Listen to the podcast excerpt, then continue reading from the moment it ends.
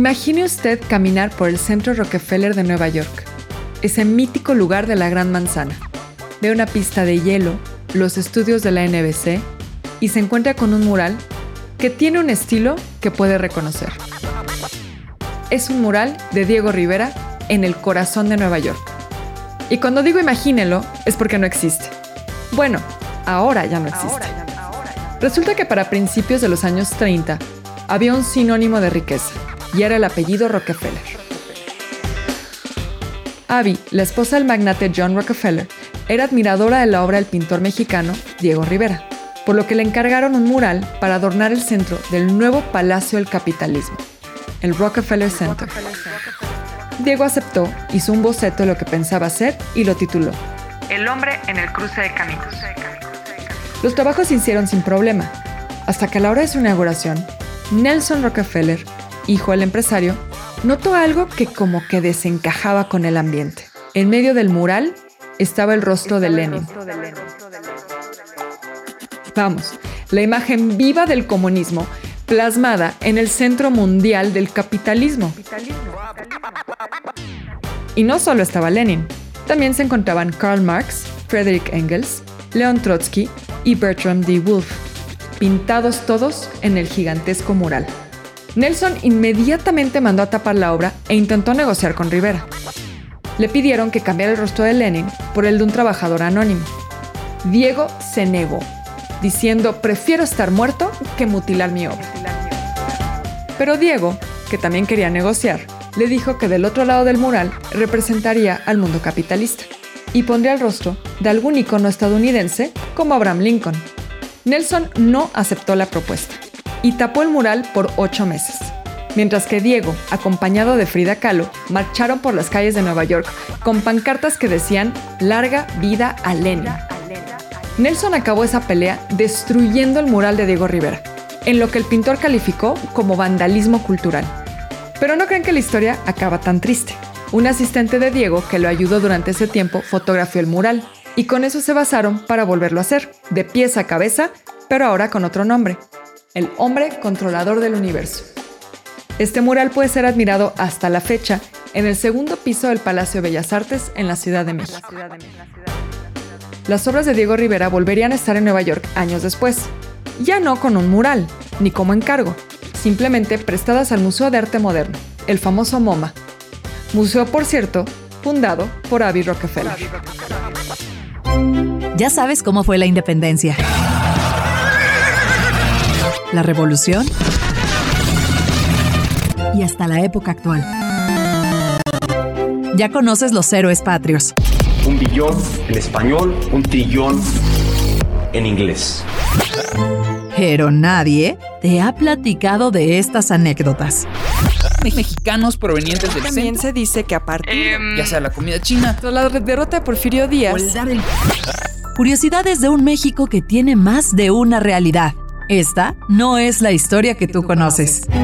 Esta es otra historia. ¿Qué tal? Bienvenidos a este bonito audio show de historia. Yo soy Beca Duncan. mi nombre es Osvaldo Casares.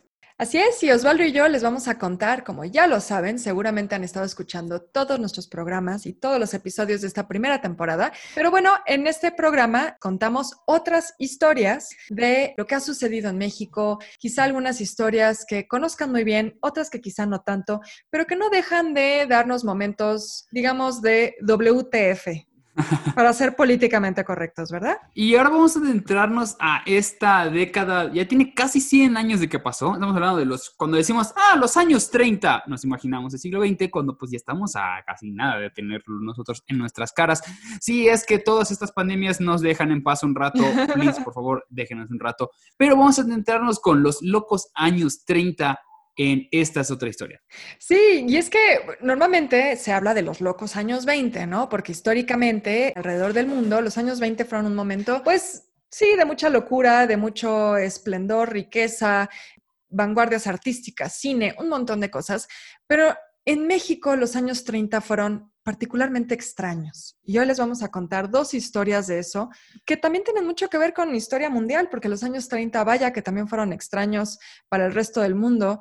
Es la época en la que surgen los autoritarismos en Europa y entonces también de eso vamos a platicar un poco, ¿verdad? Efectivamente, hoy vamos a tocar dos temas que parecen que no están tan entrelazados, pero al mismo tiempo no lo creeríamos. Eh, hoy es un especial de locos porque no van a creer en serio cómo permitimos que pasara eso. Para empezar, por un lado, nazis y por el otro lado, Santa Claus muerto. Esta es otra historia.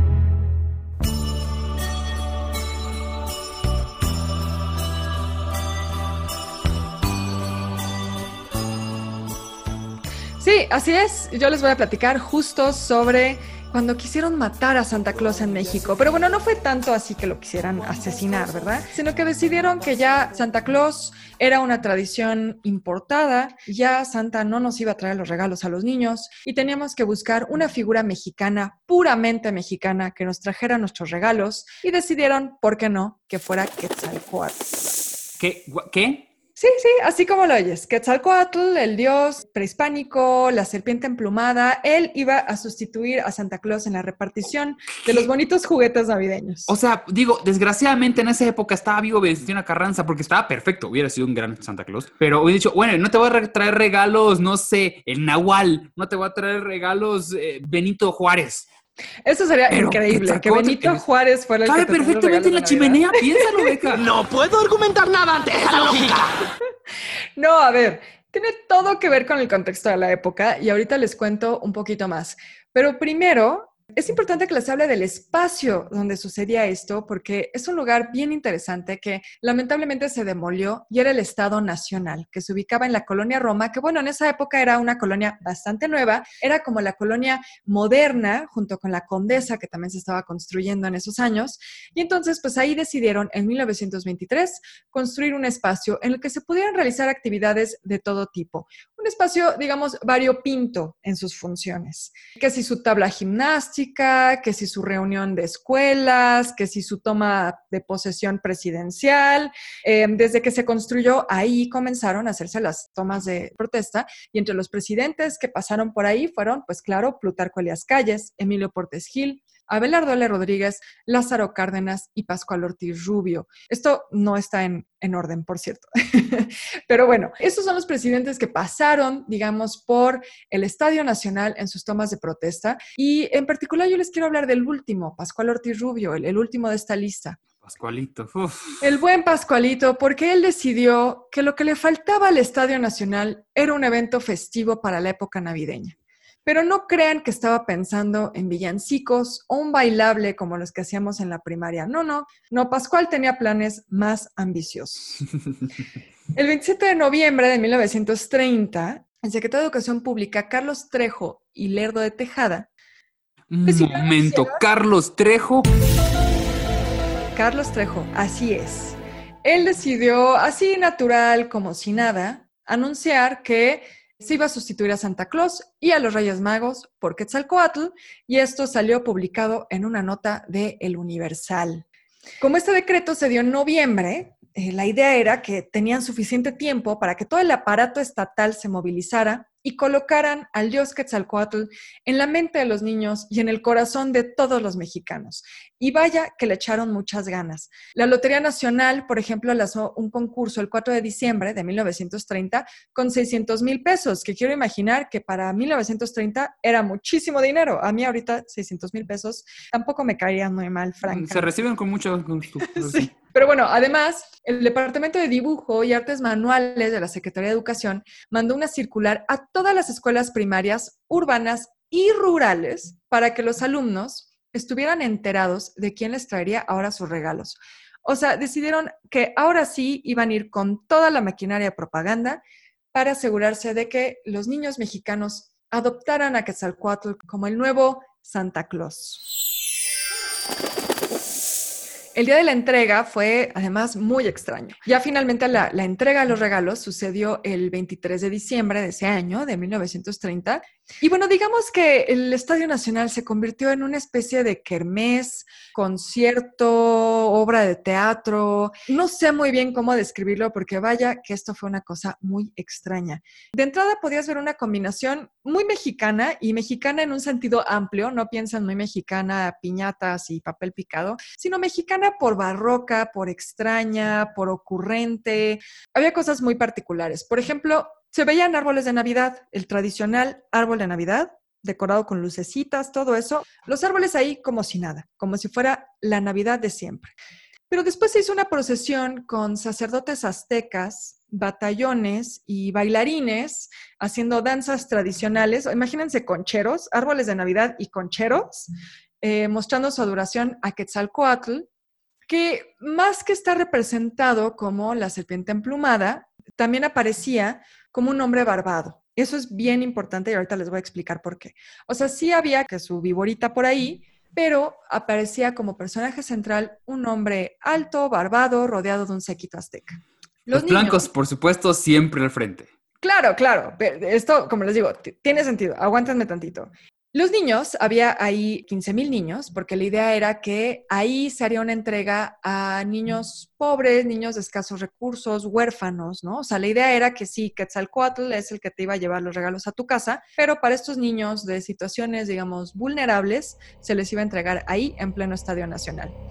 Entonces los niños tenían que subir a una pirámide para sacrificar a Santa, al Rey Mago o al Niño Dios. No, no, no por el nuevo símbolo de Quetzalcoatl, porque justo se trataba también de sustituir la tradición católica. ¿Cuántos niños Dios van a morir, Beca? ¿Cuántos más? a mí me parece increíble, o sea, la verdad es que siento que es un momento tan extraño en nuestra historia que, que me parece como maravilloso pensar que treparon ahí a niños huérfanos a sacrificar niños dioses. A mí me parece maravilloso. A ver, no hay que olvidar que en ese momento existía el maximato que ya les había platicado un poquito de esto en otra historia, porque soy muy fan de Calles. Plutarco Elías Calles, después de que muere Álvaro Obregón, decide que él se va a autonombrar el jefe máximo de eh, la revolución. Y entonces, por lo tanto, lo que sucede entre la muerte de Obregón eh, en 1928 y la llegada de Lázaro Cárdenas se conoce como el maximato. Básicamente era nuestro querido Plutarco poniendo a presidentes títeres que le hicieran caso a él. Sí. Y entonces, pues así como el dios azteca iba a ser el mero mero de los regalos, pues don Plutarco era el mero mero del poder. Y no hay que olvidar que Calles era anticatólico de una forma radical. Él inició una guerra en 1926 contra la Iglesia Católica. Entonces no es raro que en este más puro nacionalismo mexicano planteara a Quetzalcoatl como quien entrega a los regalos porque en la época, y todavía hoy en día, ¿eh? en algunos lugares, eh, ni siquiera es Santa Claus quien trae los regalos, sino el niño Dios. Entonces, mi Calles, por supuesto, quería eliminar por completo cualquier referencia al catolicismo, pero tampoco quería quitarles a los niños la Navidad, porque era buena onda, al fin y al cabo. Y entonces, bueno, también querían borrar a los Reyes Magos de la historia, porque ya les decía que la Navidad tenía que convertirse en una fiesta completamente laica. A mí me encanta todo lo relacionado con los Reyes Magos, me parece increíble. Digo, yo como niño de provincia que Santa Claus me sigue llegando mis regalos, eso de que los Reyes Magos, no, es, es, un elefante, no va a caber en la, no, no, no, ay, no, no, ay, no te la creo, Beca. Pero un me elefante, mucho. un elefante sobreviviría en Mérida, no puedes decir que, que los Reyes Magos pues, no llegarían a Para empezar, nosotros no tenemos ni chimeneas. No, ustedes no tienen chimeneas, no, no. Pero además, ah, me encanta porque ¿de dónde salió la idea de que son magos?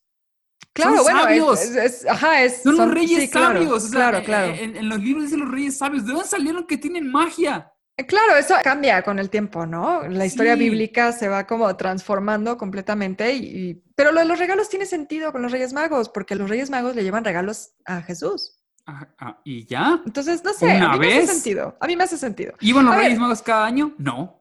Eh, sí, no, no iban cada año. Ahí está. Pero la verdad tampoco me sorprende, por ejemplo, que cuestionaran la pertinencia de un señor vestido de rojo que llega a tu casa cuando cae nieve, porque en México las únicas nieves que hay existen en, solo Tepos Nieves. En las heladerías, exactamente. Entonces también entiendo que dijeran, ¿por qué hay este señor vestido de forma invernal llegando a las chimeneas en un país donde ni siquiera hace frío? Me suena más lógico que un señor que no conozco me lleve regalos. ¿Te suena más lógico eso que llegue una serpiente emplumada? Por supuesto. que una serpiente emplumada, exactamente. Que además en mi pueblo ya, ya no es Quetzalcóatl, ya es Cuculcán. Claro, también tendrían que considerar eso, tienes toda la razón, que no en todo el país se hubiera llamado Quetzalcoatl. Ay, nosotros los chilangos siendo siempre tan centristas, ¿verdad? Pero sobre el tema de Santa Claus, también ya les he contado en este programa el pique que se traía mi general Cárdenas con los gringos. Y en ese entonces, y todavía ahora, se cree que Santa Claus es una tradición que viene de Estados Unidos. Así que, ¿cómo íbamos a celebrar una fiesta yankee cuando ellos nos habían intentado quitar nuestro petróleo y además les cachamos un segundo intento de invasión. No, señor, perdónenme, Santa se tenía que ir. Con permiso. La idea era que además de sacrificar al niño Dios y a, los Reyes Magos y a Santa, la primera dama, Josefina Ortiz, iba a ser la encargada de hacer la repartición de juguetes y de dulces a estos niños de condiciones marginadas. Otro punto, dulces mexicanos. ¿Qué les iban a dar? ¿Tejocote? Seguramente, no sé muy bien qué dulces, pero lo increíble es que. Pedazo de canela. Pero pueden ser como estas cosas, este, jamoncillos. Sí, porque no eso de que la piñata con dulces chidos, eso es muy, muy, muy moderno y además. No, claro. No, no, no. No, iban a tocar así una mandarina les iban a dar. y adivina quién era el encargado de repartir estos dulces junto con la primera dama. Pues por supuesto que Quetzalcoatl, pero en esta representación de el señor Barbado. Doña Ortiz decidió que tenía que estar acompañada en este magno evento. O sea, ¿cómo iba a ser el ridículo sola? No, no, no, por supuesto. Decidieron invitar a representantes diplomáticos de otros países, además de las 15 mil personas que les decía que estaban con los niños, para admirar al dios prehispánico y este montaje de la pirámide. Yo solo quiero imaginarme lo que han de haber estado pensando esos embajadores en ese momento. Güey, ve, ve, lo que está haciendo. Ve, ve, ve lo que va a el mexicano. Mira, mira, mira, güey. Ese que es allá, güey. Está barbado, güey. Pero no es Santa Claus, güey. No, mames. No, es, que es el No lo puedo pronunciar porque soy extranjero, así. A ver, pero lo de la barba, como les decía, tiene sentido. Para entender este momento tan extraño y bonito en la historia de México, también es importante considerar que no estaban pensando tanto en la serpiente emplumada, sino en las descripciones de Quetzalcoatl que lo presentan como un hombre blanco y barbado. O sea, sí, Beca, pero si vas a cambiar al mono, cámbialo bien, no pongas uno idéntico. Pero supongo que para ellos la sustitución tenía sentido así. Era más fácil sustituir un hombre barbado por otro que sustituir a un hombre gordo vestido de rojo por una serpiente emplumada. Bueno, sí, las clases de mercadotecnia iban a empezar 50 años después. Claro, claro, en su cabeza eso tenía todo, todo el sentido del mundo. La verdad es que no a todo el mundo le encantó. Después del evento hubo muchísimas burlas y críticas, tanto de periodistas y de columnistas, como también del propio público. Llegaron muchísimas, muchísimas cartas al lector, a los periódicos y a las revistas. Así que pues básicamente quedó en un único evento. O sea, decidieron que no iban a volverlo a hacer. El público no había reaccionado bien a esto. Pero porque, ¿cómo crees? Eh, sí, por supuesto que no. Porque con Santa Claus las tradiciones no las puedes imponer por decreto presidencial, ¿no? Entonces la gente decía, no, ¿por qué? Estábamos muy bien antes, ¿por qué ahora decidieron cambiarnos todo? Y, y pues ya solo fue una vez, ese 23 de diciembre de 1930, pero vaya que nos ha dado mucha tela para comentarios, textos, risas y ahora un audio show.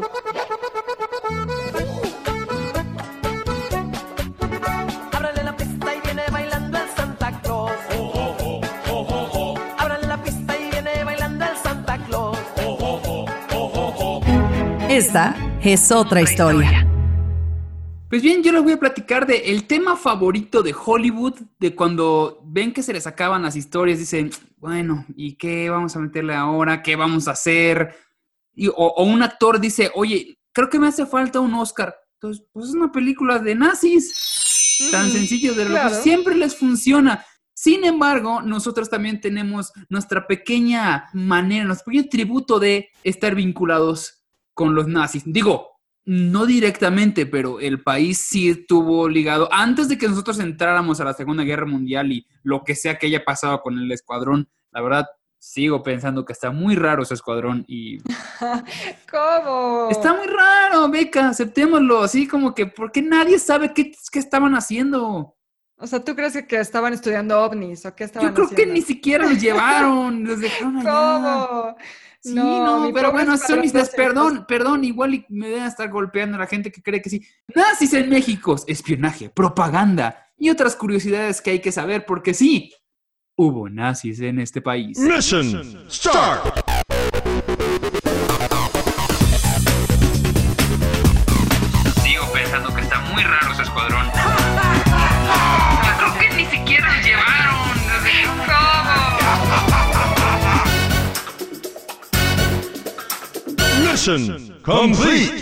La historia de México y su relación con el Tercer Reich es la más cercana a cualquier otro país latinoamericano. Y no, no vamos a hablar de por la devoción que tenemos por Ramstein. La Alemania nazi de Hitler mostró una gran consideración por la República Mexicana debido a dos razones fundamentales. Uno, materias primas. ¿De qué estamos hechos nosotros? Tenemos materia prima de lo que tú quieras, desde el mercurio, que era fundamental para la producción de armas, hasta el petróleo esencial para las aeronaves y vehículos de guerra. Y segundo, ¿de quién somos vecinos? Estados Unidos. Pues claro, Entonces, estamos en un lugar estratégicamente. Sí. les convenía tenernos muy cerca y tenernos de aliados. Por lo que México, por su parte, llegó a mantener buenas relaciones diplomáticas y comerciales hasta el hundimiento de dos buques petroleros mexicanos en manos de submarinos nazis, que es lo que detonaría la postura bélica del presidente Manuel Ávila Camacho al declarar la guerra a las potencias del eje.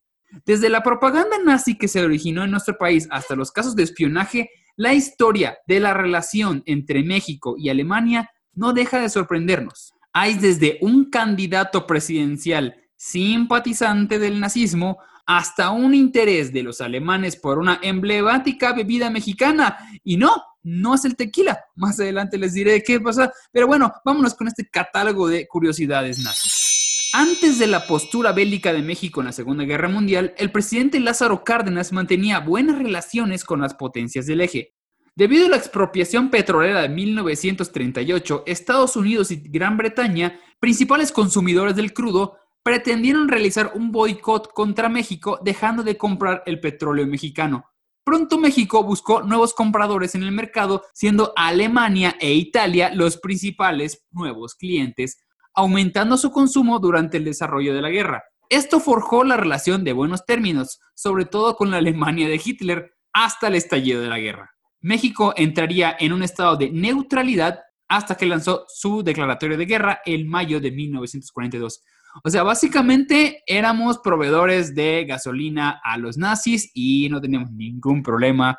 Y Estados Unidos estaba muy molesto todavía con nosotros por haberles hecho perder tanto dinero con las refinerías que dijeron, no, espérame, no, no, no. Al lado de los mexicanos, y México dijo, bueno, ¿quién me compra? O sea, ya estábamos del lado incorrecto de la historia, caray. Desde el principio, porque hubo una positiva visión hacia el nazismo en un principio, fomentada por la propaganda alemana realizada desde una oficina en la calle Viena de la colonia Juárez de la Ciudad de México. Bueno, de Sí. hecho, desde la Primera Guerra Mundial México era pro-alemán. Entonces no sorprende que regresara esa idea años después. Bueno, la importancia de la propaganda para influir en la opinión pública propia como extranjera fue fundamental para Alemania nazi. En nuestro país hubo un centro de difusión que se dedicó a la edición e impresión de panfletos con vivas al nazismo, justificando sus acciones expansionistas en el occidente. Esto estuvo a cargo de Arthur Dietrich, designado por el mismo Ministerio de Relaciones Exteriores de Berlín. Durante cinco años, el propagandista se dedicó a crear y difundir periódicos, folletos y revistas pro-alemanes. Fue hasta 1940 que fue declarado non grato para México, siendo deportado de inmediato a Berlín partiendo del puerto de Manzanillo. Pero ¿cómo fue que este individuo logró esto tanto tiempo en nuestro país sin llamar la atención de las autoridades? Bueno, porque al principio no fue considerado una amenaza Claro. y más que eso fue respaldado por las facciones conservadores mexicas anticomunistas.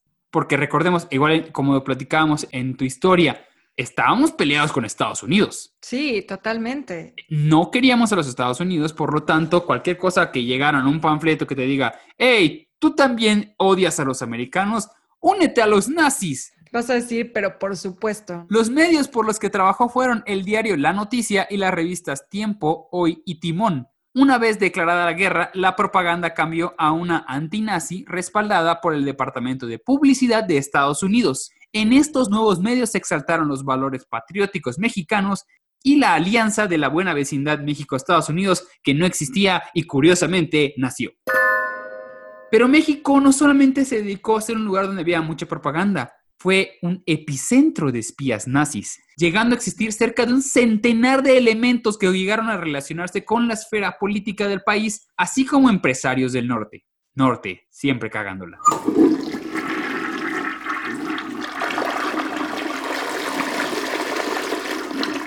Los espías transmitieron información secreta del gobierno relacionadas con el suministro de hidrocarburos y la venta de materias primas a Estados Unidos. También informaban la postura de los diplomáticos mexicanos, así como estrategias militares del vecino país. Después de 1940, autoridades mexicanas comenzaron a arrestar y deportar por órdenes de servicio de inteligencia estadounidense a los alemanes espías que llevaban una relativa vida normal en nuestro país, pero que resultaron colaborar secretamente con la Alemania nazi. Pues sí, que hacían acá? Recordemos que el interés por México se debe a dos razones principales, como decíamos, estar cerca de Estados Unidos y materias primas. Pero había una tercera razón, un lugar perfecto para hacer una plataforma para infiltrar ataques. De los más de 100 espías, hubo uno que destacaron de otros por su cercanía con la cúpula del poder en México, siendo el caso de Hilda Kruger, una de las más destacadas. La actriz alemana Hilda Kruger no tuvo mucho éxito en la pantalla grande en Europa, pero sí como espía infiltrada en los asuntos del gobierno mexicano, jugando un papel muy importante en el robo de información útil para el Tercer Reich. Oye, eso me hizo pensar en Bastardos sin Gloria. ¿Te acuerdas que había una actriz? Sí, no, no, no, y espérate, porque vas a saber con quién se estaba relacionando, te vas a quedar de 10. En 1941 recibió la tarea de mudarse a México y ser introducida dentro de la cúpula política mexicana. Pronto se relacionó con el secretario de Finanzas, Ramón Beteta, y el secretario de Gobernación en ese momento, que era nada más y nada menos que Miguel Alemán. Él era el futuro sucesor del presidente Manuel Ávila Camacho y Kruger logró sacar de estos dos personajes información sobre las materias primas que México enviaba a Estados Unidos y sobre movimientos navales y militares que hacía el gobierno de México en la frontera, obteniendo también estrategias militares de Estados Unidos. La bellísima actriz espía sería perseguida por el Servicio Secreto Americano y puesta a disposición de autoridades mexicanas pero logró salvarse de la deportación al casarse con un amigo de Miguel Alemán y este se encargó de eliminar cualquier documentación de ella con el fin de protegerla y llegó a filmar cuatro películas mexicanas y asistir a la Facultad de Filosofía de la UNAM. No lo puedo creer. ¿Y de verdad se quedó en México? Sí, hasta hay películas con ella. Qué hermoso. ¡Wow! ¿Te acuerdas que te platiqué que tenían un interés especial por una bebida y no necesariamente era el tequila? Sí. Bueno, pues tenían un interés por una bebida ancestral, el pulque. Wow, ok. Llegando a filmar un documental de nueve minutos que permaneció años perdidos. Un cineasta alemán tuvo la misión de testimoniar la producción de esta bebida mexicana. Se trata de Hubert Schonger, un director que trabajó en más de 300 películas de contenido cultural, o sea, nadie lo vio. Ay, no seas malo con los que hacemos contenido cultural. He sabido que los nazis fomentaron la creación y uso de drogas sintéticas. Incluso el mismo Hitler recibió un combinado de narcóticos para soportar tantas horas de pie. Los científicos y cineastas tuvieron particular interés en documentar todo tipo de medicinas y alimentos con propiedades curativas, prestando mayor atención al cultivo de alimentos nacionalistas de cada país. Y en este caso fue el pulque, al ser una bebida rica en lactobacilos, fue estudiada para conocer sus efectos, logrando producir un único filme en blanco y negro mudo que muestra a jornaleros del centro de México extrayendo del agave el agua miel para después ser transportado en burro a las haciendas pulqueras. Ok, o sea, los nazis creían que iban a poder hacer fábricas de pulque y con eso dominar al mundo. Pues mira, nosotros hemos hecho pulque muchos años y no lo hemos dominado. Creo que lo estamos haciendo mal. Sí, algo estamos haciendo mal. ¿Qué tiene igual que ver México con Auschwitz? Como contraparte a la admiración pulquera, poco se habla de que en Auschwitz existió un pabellón llamado México. ¡Viva México! Siendo uno de los más lúgubres y donde ocurrieron los mayores decesos de prisioneros judíos. Uf. Si bien no hay un consenso sobre el motivo del cual el pabellón más inhóspito de este campo de concentración se llamaba así, se cree que se llamaba así por el, lo más desagradable, ya que recordaba las condiciones de México de los años 40, Ay, país no. predominantemente rural. Otra versión señala que al ser el pabellón más grande, era difícil que todos los prisioneros usaran el típico uniforme a rayas, teniendo que usar diferentes atuendos de varios colores. Tal folclore era señalado como la diversidad de nuestro país, evocando una imagen colorida de México. Qué padre que te Ah, recuerden así. Sí, sí, Wow. sí, claro. No, por favor, Ah, utilicémoslos en, en nuestro anuncio de Visit México. claro.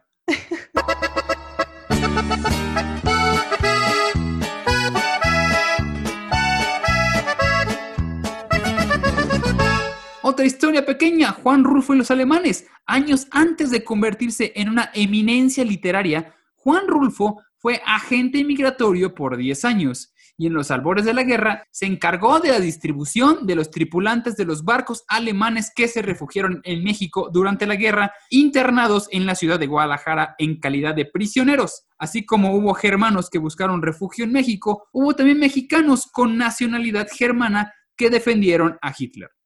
Y sí, por más sorprendente que parezca, hubo cientos de mexicanos de origen alemán que viajaron a Europa para sumarse a las filas del Tercer Reich, o sea, mexicanos que pelearon Sí. en el ejército alemán. ¡Qué chido! Tal parece que los discursos nacionalistas de Hitler, así como la propaganda nazi en nuestro país, fueron detonantes para que muchos México-germanos sirvieran a las tropas de Hitler. Algunos llegaron a ser oficiales como en el caso de Jürgen Petersen, poblano, y que alcanzó el grado de sargento de infantería. O sea, sería como Juan Pedro. sí. ¿No, ¿No será el de nosotros los nobles? Ay, no, qué horror. Muchos de estos ciudadanos alemanes nacieron en grandes haciendas cafetaleras de Chiapas y Veracruz. Al final de la guerra, los sobrevivientes que permanecieron en calidad de prisioneros intentaron regresar a México y retomar la nacionalidad. ¡Huevos! Unos lo hicieron por la vía legal solicitando un certificado de desnazificación después de haber matado Ok, wow. hijos de la fregada. Documento esencial para salir de los países ocupados por los aliados en Europa y otros llegaron sin documentación. La Secretaría de Relaciones Exteriores veló por el bienestar de los nazis arrepentidos. México otra vez me da mucha pena. Bueno, es que al final eran mexicanos también, ¿no? O sea, si nacieron aquí, ¿qué haces? ¿Los abandonas? Es bien complicado, ¿no? Pues los metes a la prisión, como metieron los otros nazis. Otro que un caso muy interesante, el de José Vasconcelos. Que, Uy, sí. Bueno, miren, uno de los intelectuales más prolíficos de México y candidato a las elecciones presidenciales de 1930, tuvo cierta simpatía pro nazi, por no decir un montón. Sí, cierta es un eufemismo. Vasconcelos mostraba admiración por el sistema político nacionalista. En la revista Timón, el autor de La raza cósmica llegó a publicar varios artículos de opinión en pro a las acciones militares de los soldados del eje, exaltando la figura de Hitler y justificando sus acciones. Era nazi, pues, ya díganlo. Sí, pero a ver, eh, Vasconcelos tenía un tema con la raza. Justo dijiste que él escribió La raza cósmica, ¿no? O sea, Sí. eso fue en 1925. Hizo el eslogan de la UNAM, que es por mi raza hablará el espíritu. O sea, sí tenía un rollo él con ese tema que la verdad no sorprende que le haya interesado el nazismo. Pues continuando la guerra, siguió justificando las acciones militares de los nazis, acusando de propaganda imperialista estadounidense contra Alemania. Parece que es Noroña. La declaración patrimonial de cualquier servidor público, hasta la gente del Estado Mayor Presidencial lo sabe. Ahí viene otra vez el camarada a provocar. Sí, otra vez el pique con Estados Unidos, no puede ser. Vasconcelos no dejó de creer en el nazismo hasta que él, junto con el mundo entero, conocieron las atrocidades de los campos de concentración. Fue así que nunca más volvió a mencionar el tema. Pero, híjole, no, hubiera estado padre que hubiera pasado en ese momento. Digo, no lo de los campos, sino que le podíamos reclamarle a José Vasconcelos. Justo, que pudiéramos tener un momento de siempre hay un... Ay, este, cayó el internet, carnal. ¿Ya? ¿Ya no dices nada? Exacto, la captura de pantalla. Bueno, quedaron sus textos, ¿no? Me impresiona cómo no en los libros de texto no hubo nu- nunca un momento de él es Hitler, él es tu amigo. Ay, no, imagínate, claro, porque pues él fue secretario de Educación. Él es el principal Pero bueno, creador del mucho, sí, mucho antes, ¿no? Antes de haber descubierto el nazismo. Ay, pero sí, esta es la historia de pequeñas anécdotas de este México que pues, no podía quedarse atrás. Eso de que México era neutral, pues no. No. México fue nazi, vamos a decirlo así. México fue pro nazi hasta que ya no. Claro, hasta que nos atacaron a nosotros. Hasta que me tiran mis barquitos.